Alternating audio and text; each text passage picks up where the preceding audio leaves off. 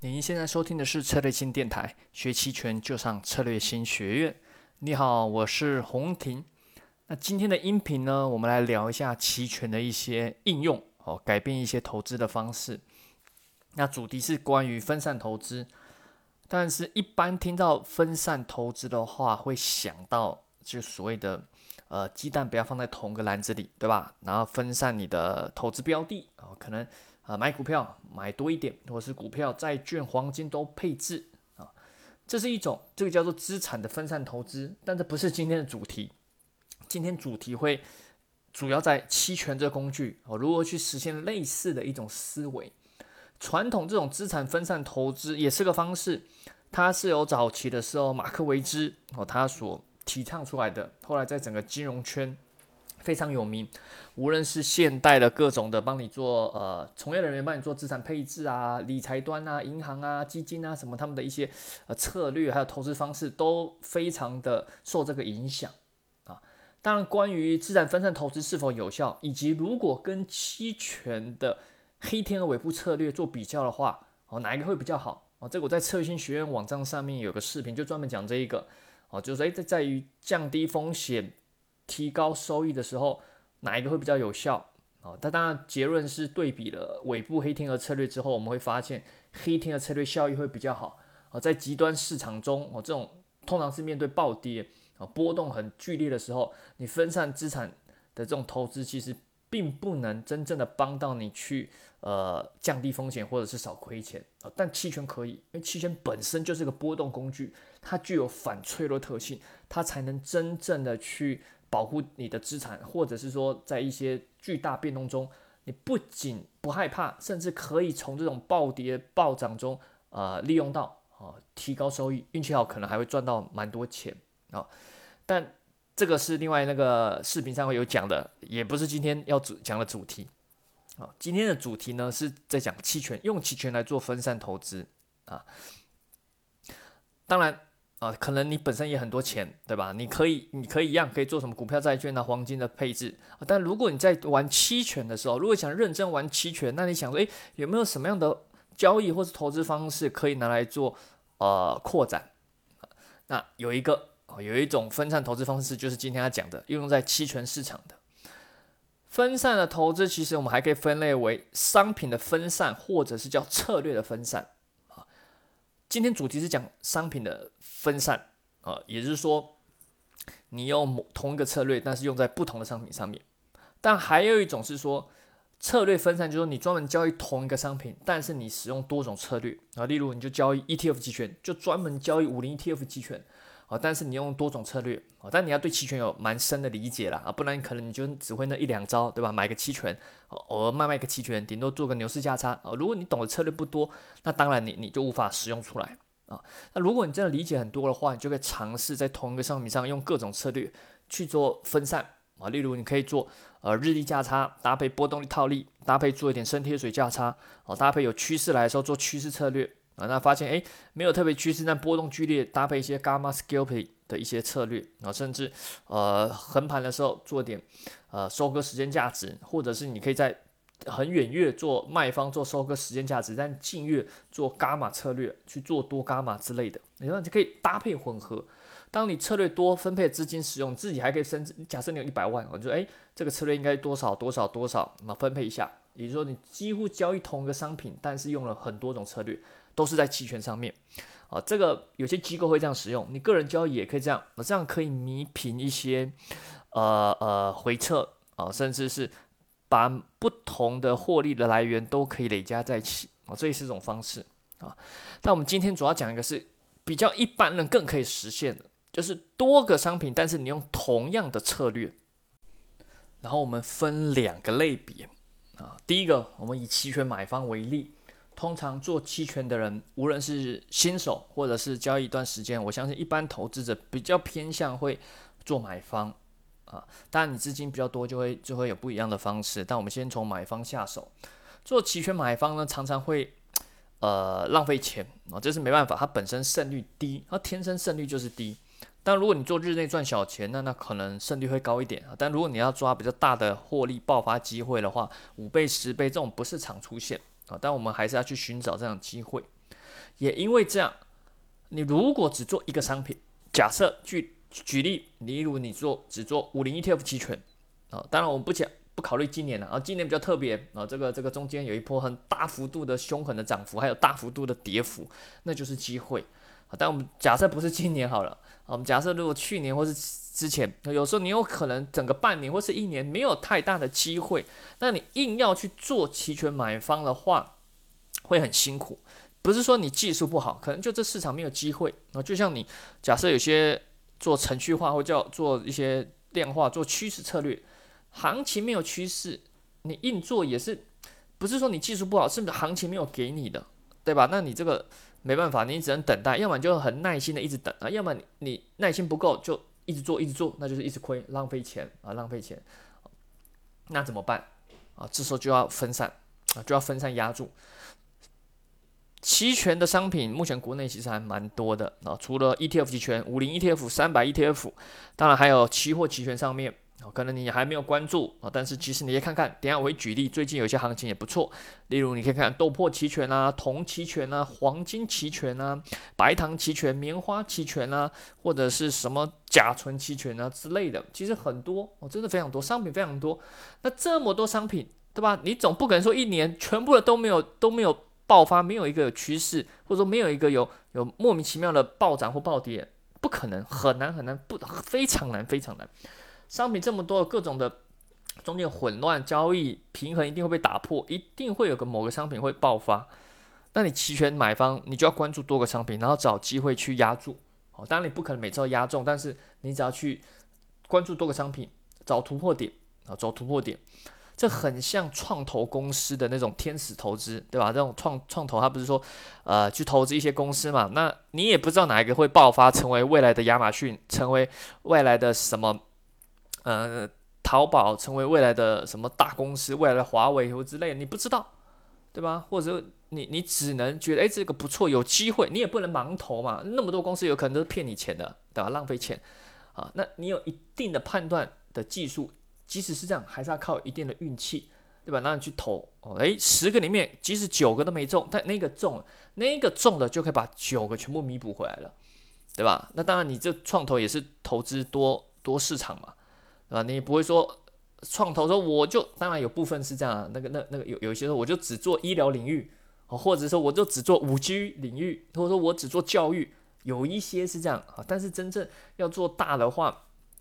就。这个你可以叫分散风险，也可以叫找寻多种机会，各种领域市场都会投嘛，对吧？教育也投，对吧？这个什么呃电商也投哦，那五 G 也投哦，健康医疗啊，什么什么什么之类的科技高科技都投哦，游戏也投，对吧？那这样的话就可以找到一个机会，因为它利用的是在于不对称性，好，无论是创投或是期权，它都有不对称的爆发力。啊，当这个爆发的时候，它可以大幅度的弥补你之前没中的那些彩票啊，这这是它最大特性。如果说报酬都是差不多的话，那你这样算一算啊，像赌场，其实赌场非常不利在于说，因为你知道你的赚的钱是固定的，对吧？你去压注，基本上你就算得出来，哦，最多赚十倍，它没有不对称的爆发力，对吧？你去算一算，基本上赌场你的对手庄家一定赢你，你要算好胜率了，对吧？赔率也都算好了，长期来说你一定亏。可是现实社会这种。期权或者是创投那种天使投资，他们有拥有不对称性，你的获利是看它上限，你是无法预测的尤其极端行情中是非常可怕的所以可以利用这种方式。那回到实战中，我们怎么去找到这种爆发突破呢？哦，那你可能需要还是需要一些技术啦。哦，等下我们举个例，用我个人一些判断方式啊，当然你可以参考，也可以用根据你自己的判断方式。重点是要找那个速度有速度的突破。那有速度突破的时候，一开始你下注的时候，布局去下注的时候，当然通常是清仓啊。你要认为说这是有可能牺牲的啊，就是诶，我先天使投资第一轮，我投个一万啊，假设啦啊，我们先准备假设个资金一万，这一万是有可能有去无回啊。你要这样想，是有可能牺牲的，也可能不太做止损的。当确定突破，或者例如说，诶，这家公司开始成长起来了，诶，动力来了，诶，好像整个效果不错，市场也开始滚起来了，诶，那你这个趋势开始突破，对吧？向上涨了。对吧？这个这个，无论是量啊或者价格都开始上了，然后隐含波动率开始上升，哎，不错啊，不错，开始趋势来了，加仓，这时候的加仓就比较重要啊这时候加仓就需要看情况的进出场了，因为你底仓算不稳对吧？但是加仓有可能加比较多的时候，例如一开始一万，接下来加仓再加个一两万的时候，哎，这要看情况，这时候可能要考虑有些止损，例如哎突然趋势停了，或者说突然来个回跌回落假突破嘛，那你可能就还是要出场啊，看情况出场，哦，跟刚刚那个布局就不太一样啊，不太一样。我们举个例吧。我们举沪深，我举个例，第一个我们以沪深三百指数为例啊。沪深三百的话，我这个是约在七月底的音频啊，二零二零年七月底。那沪深三百其实前面有一大波很凶猛的涨幅，就在大概七月初的时候。其实的话，回到当时，基本上。我们知道它走的是偏多的哦，上过我们一些课程都知道，我们说这是一种偏多的格局哦。但偏多格局不代表你买方有机会，买方要是速度嘛，你慢慢涨、慢慢涨、慢慢涨的话，对买方不一定有利。但是你会发现，例以沪深三百为例好了，在六月三十号基本上已经是开始向上有突破迹象，基本上你可以在六月三十就布局哦。当然有可能错，但是。六月三十布局是一个不错的时机，而且那时候银行波动率低。更重要是七月一号，七月一号那一次是很重要的突破，很重要突破。有人说啊，这个价格涨好高啊，不敢追。没有，价价格高有可能更高，对吧？你不怕买的高，只是怕了说你不能卖的更高。尤其是这种很明显的这种长阳突破的时候，它带有很强大的多方的攻击性。一当然也是有可能是假突破，非常有可能。但是你要注意，期权的买方具有天生的不对称性，对吧？你不要怕投一万啊，最多亏一万。那当然你有可能等到后来趋势出来，你在后悔说，我怎么只敢只投一万？这个这个不要贪心，对吧？像我们这种做这种多商品，如果你要分散的话，你就很难去重仓压住一个了啊。你因为你重仓压住一个，不一定每次结局都这么好。然后我等下会举一些反例啊。好，那这哎，这是突破之后，哎，开始向上，对吧？接下来又继续涨，这时候其实隐含波才开始向上。注意哦，到七月二号又拉出一个红 K 的时候，隐含波才开始向上。你当有了布局底仓，这时候你可以再进行加仓，但这时候的加仓就会比较小心哦，因为有时候涨幅大会一个大的回落嘛。但你加仓后就要比较小心，说如果中间的任何一个实质休息，或者是突然一个大幅度的回跌，那你可能要做部分的止盈或者一些止损出场。不过这波这波沪深三百是非常明显的一个一个典型的趋势，是几乎不带停的，然后一路涨涨涨涨涨，直到这个七月呃七号啊才休息啊才休息啊，所以这波抓到基本上呢就赚到，即使你你布置多商品，例如你也有做啊，假设举例其他例如做什么豆粕铜啊铁矿石，哎没中到，但你这次中到，就可以把前面都弥补回来，前提是你用资金都差不多，比例上都差不多。再举个例，啊，最近的比较凶猛的是黄金、白银，啊，当然白银没有期权，我在黄金其实国内有期权哦，哦，国国内有黄金上期所的黄金期货期权，有些学员说，哎，老师哪里可以做黄金什么的，啊，我要去怎么去开国外的啊？其实不要忘了，国内其实就可以做黄金期权，黄金期权基本上一样，你去看它的那个线图啊，我这边主要还是以这个技术分析上为主。啊，他也之前盘了很久，你可以，当然有人说啊，我早知道早点买，买多的话，那不就是赚很多哦？当然这是马后炮了。前面黄金在六月多的时候，基本上它是在慢慢向上，但是是属于一种盘整，慢慢的底部垫高的形式。这时候其实做做期权买方也不是非常有利啊，不是非常有利。你要做也可以，但有可能错，有可能对啊，不是不是真正。不是真正你开枪下手的时候啊！如果你做多商品，这时候不是你，不是你这怎么说？不是你初级的时候，中间有几次可以初级好，例如啊，例如我们来看一下啊，我们看到六月这个是呃七不是六月七月九号的时候，如果你打开黄金呃主力连续的期货主力连续的标的去看。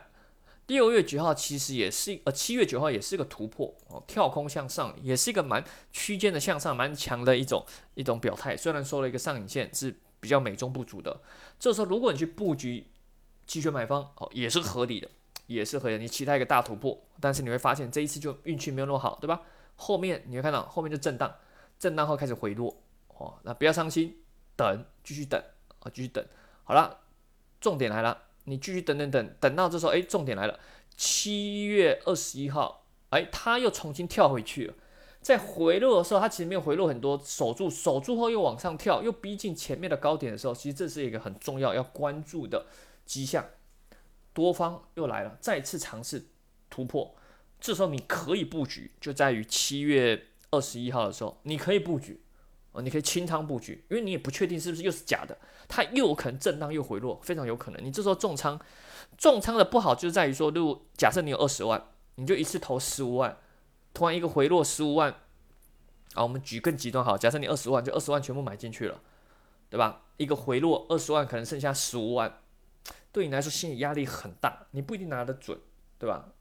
你一你一没有拿住，后来又回弹的时候，你就慌，不知道要不要追，不知道是不是假的，所以重仓的劣势就在这里啊！不论是做期货还是期权都一样，不要说啊，期权这个顶多归零，损失有限，一样的。损失有限，有可能是你全部的本金啊，对吧？你投二十万，损失有限，但就二十万也是全部没有，对你来说是百分之百本金全部损失掉，所以也是要非常的小心啊。虽然我们做多商品的去布局测试啊，去去去抓去抓这种，但是也是是先清仓布局。好了，那这这一次就不错，七月二十号清仓布局之后，重点来了啊，重点来了，就是接下来啊，接下来。我相信大家如果有打开的话，你会发现七月二十一号至七月二十二，凶猛的跳空向上的大红 K，然后就开启了黄金的一个凶猛的多头趋势了。哎，这次抓到非常开心啊，对吧？即使好了，即使你真的前面乱，即使你做其他商品都做错很多次了，这一次也基本上一次也可能就赚回来好多个商品的错误。啊这是期权它天生的不对称性。当然白银更凶猛了啊，不过那个是我觉得有点像补涨了。虽然黄金这次涨，大家有很多各种理论啊，呃，什么利率啊，什么什么通膨避险什么，但我觉得都只是事后的解释。啊，白银涨那么猛，可能也只是金银比的修复。我之前黄金涨得比白银多非常多啊，金银比其实比例长期处在一个比较扭曲的区间。那这一次的白银大幅度的上涨后，把这个比例稍微修正回来了。啊，那我们再来看，啊，我们再来看一个啊，当然可以讲很多个，我们再来看一个豆粕好了。好，豆粕豆粕会比较特别，我们举一些反例。好，豆粕的话，其实年初的时候啦，啊，就我在做一些讲座培训，就有人在提到说，哎，老师，豆粕今年有没有机会？我都说当然有啊，但是你还是要等待，等待有迹象出来再做。有些人可能早早的想说，哎呀，期权损失有限嘛，那就很早的在年初的时候就去买五月的或者九月的期权，那这样其实不太有利。我这边也说一下。因为远期的期权，首先第一个它比较贵，时间价值很厚。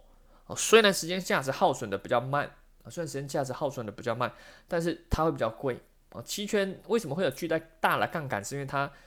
权利金少。可是你如果时间价值很长，距离很远的远期期权，它会比较贵，就丧失了一些杠杆的特性呃，或者是一些伽马或专业术语说伽马也比较小。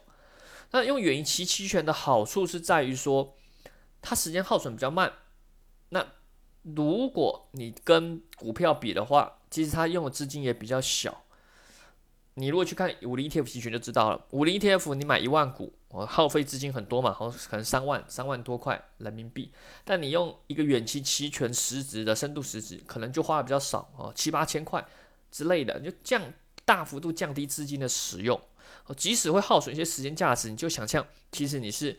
借钱，这是你的利息。啊，你就借钱嘛，利息这个去去，因为你不用花到三万啊，你花八万千多就可以拥有跟人家三万块一样的东西，相当于一种借钱的感觉啊，所以这时间耗损就像借钱的利息一样，这在股票上是有优势，你买远期做多的话，或做空啊，但期货的期权就比较小，因为期货本身就自带杠杆啊，所以你买远期的期权的话，呃，不太有利啊，呃，反而是股票类期权优势会比较大。好了，回到豆粕。豆粕的话，其实今年啊，也让大家比较失望，没有走出一个真正的大行情，没有走出中间有一些上涨，但是就是很快就回落了。中间有三月的上涨，还有最近的这个七月后的这一波上涨，那基本上有抓到是不错，但没有实现一个较大的这种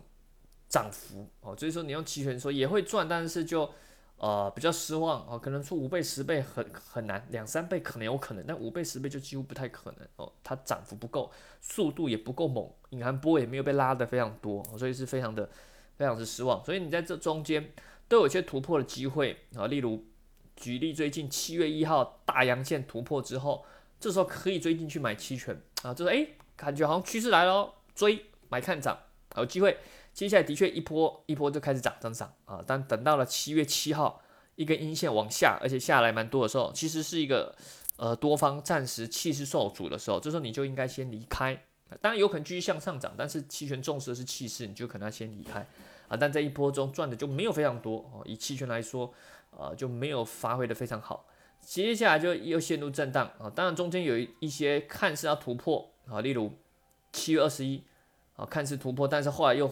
收一个长上影线啊，这时候可能被骗啊，但是没想到过两天又向上突破，所以这时候你基本上如果进去布局，都是要思考的有去无回，你才会拿得住，我才不会看到一个上影线回落你就止损，哦，就不要这样哦。清仓布局之后，基本上是不太考虑去，不太考虑止损，不太考虑，因为但重点是你要有依据啦，你不能说我都不止损，反正每次都乱投买彩票，你没有依据的话。真的就是浪费钱，但你有依据的话，你就等待啊，你就是等待，好，反正小钱还损失得起。再来讲的是卖方，期权买方可以分散投资，这样去压住找突破大行情机会；卖方也可以做分散投资，但它概念不一样。期权卖方比较偏向是分散收租金。分散收租金然后，你可以带方向，例如说，哎，偏多或偏空，那你就卖认购，呃，卖看涨或卖看跌啊。但重点是还是风控哦，不要贪心，要做严格止损。这是利用就是多商品，很多商品，好，那你很多商品进去的话，你有带点方向，你有可能大方向是对的，对吧？你有可能知道，例如随便举例，你觉得五零 TF 大方向大概偏多，哦，那你就比较卖安全一点的，看认沽期权，卖看跌期权。那豆粕，你觉得大方向啊，在偏多哦，那你卖一个这个这个看跌期权啊。那棉花啊，随便举例啊哈，棉花你觉得这个大方向上，目前你觉得最近可能都是很弱，棉花很弱，哎，那你就卖远，但又怕突一个突然一个突破啊。如果你做期货，常常就会面临快速的浮盈浮亏嘛啊。那因因为瞬间嘛，瞬间的涨跌都是对你直接方向上的损失或赚钱。可期权卖方有容错率哦，例如随便举例哦哦，棉花我们看一下。好像我现在看到这个棉花在一万两千多，一万两千附近。我说你觉得它不太可能有太大的？你觉得可能慢慢的会往上涨，但是短期内啊向上的概率不高。好，要要破五一万四很难，那向上向下往下跌破一万一也很难。好，所以你就大概在区间去卖一点这样的期权，我去收取这个小幅震荡的时间的价值。当然你也不会重仓做这个，你不会只做这个，对吧？我刚刚说过，你可以做多商品嘛。你例如又做白糖啊，白糖也是在一个区间中，你也可以去双卖期权。这种方式的话，就可以去弥补，万一当有大突破的时候，你仓位一重，当遇遇到一个行情大突破的时候，你要止损止损的很痛，而且你要调整也不好调，也不好调。我假设你真的很大仓位，但如果你做多商品的话，调整会比较好调，而且你会有信心敢严格做止损。因为没有那么痛，哦，没有那么痛，就就砍就是砍，哦，严格止损，做这种方式就很像银行去借钱给不同产业的公司，对吧？银行也是承担不同的风险嘛，但它不会只借给一个产业，对吧？它不会说我只借给例如汽车业，啊万一汽车业不好，那不是全部钱都收不回来了？它甚至可能是做不同产业的对冲，举例，呃，线下餐厅跟线上的电商，啊，它有可能都借钱，对吧？因为它。他可能自己模拟啊，当某个产业例如线下餐厅不好的时候，线上的电商会好哦，他他就有做这样的对冲，所以你做卖期权也可以做这样对冲啊。例如你觉得五零 ETF 比较不容易跌，三百 ETF 比较呃，你要举呃相反过来好了，五零 ETF 不涨得比较慢，三百 ETF 跌的会比较快，哎，那你会发现他们两个可能。不太一样啊，它们有一些特性不太。五零 T F 可能比较抗跌，涨也可能涨比较慢，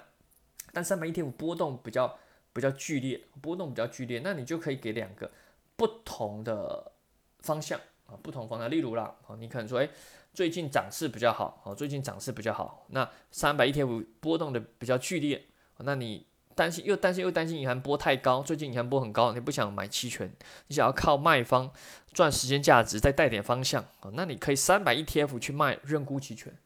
哦，只偏多嘛。但是五零 ETF 期权，五零 ETF 呢，你卖认购期权啊，当然你要距离远一点啊，因为你这种不是赚太投机，你是收时间价值啊，偏向做卖方嘛，多商品卖方收租金。哎，这样不仅是多商品的配置，还涵盖了一些对冲的概念。同样的不同商品，你也可以去去去操作，对吧？呃，铁矿石啊，铜、黄金、棉花、白糖啊，你自己可以做一些部分的对冲，例如工业品、农产品，对吧？你觉得农产品已经很低了啊，或或者说工业品已经很高，举例，那你看农产品偏向卖出看跌期权，而工业品偏向卖出看涨期权。啊，举例啊，这样也是在做不同的这个什么这个商品的对冲啊，用的是期权卖方啊搭配的收取时间价值啊。但这刚刚说的买方卖方这种分散都可以赚钱，似乎两种方式还有一点冲突的感觉，但是他们都能赚钱。核心其实真正最终是在于对于大波动的应变，都是在对于大波动应变。买方你。买那么多商品，其实能中的话不一定都会中，对吧？我们不能马后炮说这时候买，哎，第二天就就你看趋势来了，所以你看这时候买就会抓到大波动。你看这个也是，但回到市中实战的时候，你就发现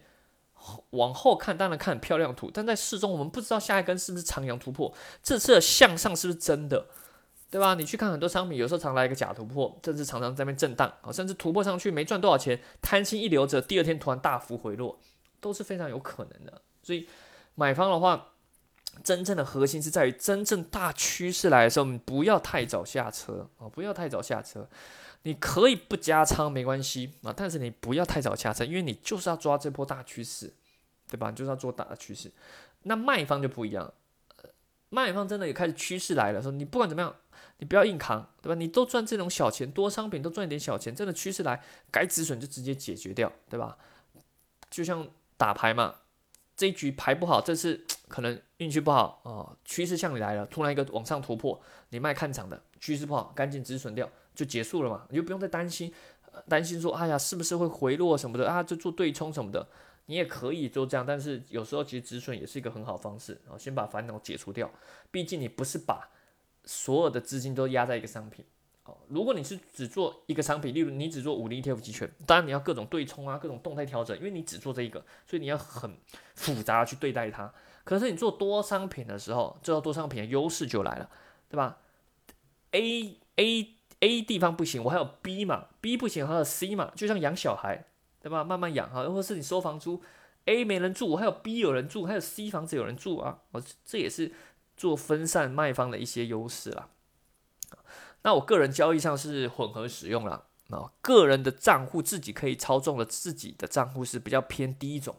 比较是多品种的买方，偶尔搭配一些卖方，降低一些呃成本，或者是趁银行波高的时候收取一点时间价值，但是比较偏向多品种的这个捕捉这个暴利机会的买方。但如果帮像我帮一些人管理一些资金账户，那我会比较偏第二种。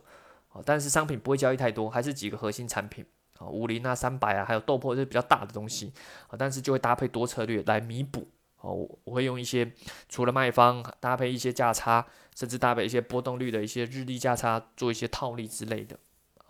啊，所以方法很多，就看你怎么用。好了，那今天讲的比较多，好，希望有帮助到你。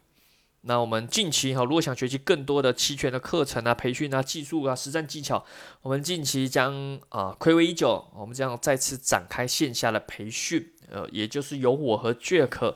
呃开展的期权独胜班啊，在上海举行，八月底啊，这是两天的实战培训，好，我们会讲蛮多的啊，除了分享实战案例，也会根据大家的情况去做深度的交易上的解析。啊感兴趣的，一样可以在策略性学院网站或策略性公众号，或者是咨询策略性小姐姐，或者是在喜马拉雅电台下方留言咨询。好啦，我们下期再见喽，拜拜。